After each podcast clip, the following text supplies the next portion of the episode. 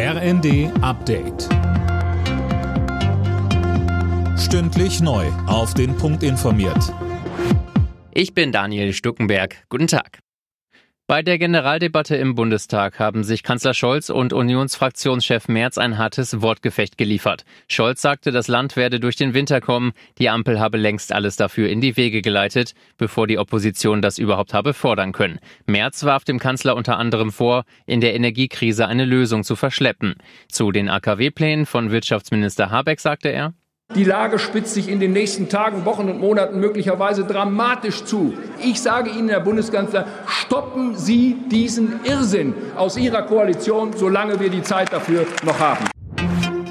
Die EU-Kommission will einen Preisdeckel für Gas aus Russland. Kommissionschefin von der Leyen sagte, wir müssen Russlands Einnahmen verringern, die Putin zur Finanzierung seines grausamen Krieges gegen die Ukraine verwendet.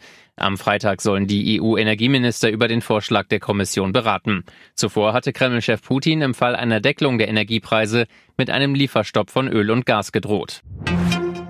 Die Logistikbranche warnt, die hohen Gaspreise bedrohen den Lkw-Verkehr. Denn der Abgasreinigungsstoff AdBlue droht knapp zu werden. Der erste deutsche Hersteller hat die Produktion wegen der hohen Gaspreise bereits aufgegeben.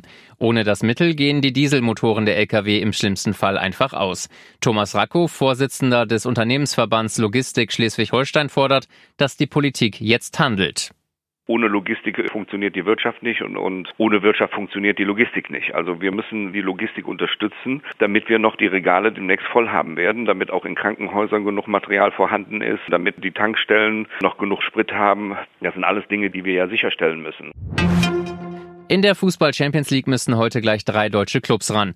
Europa League-Sieger Eintracht Frankfurt hat Sporting Lissabon zu Gast, Bayern München startet bei Inter Mailand in die neue Saison der Königsklasse und Bayer Leverkusen spielt beim FC Brügge. Alle Nachrichten auf rnd.de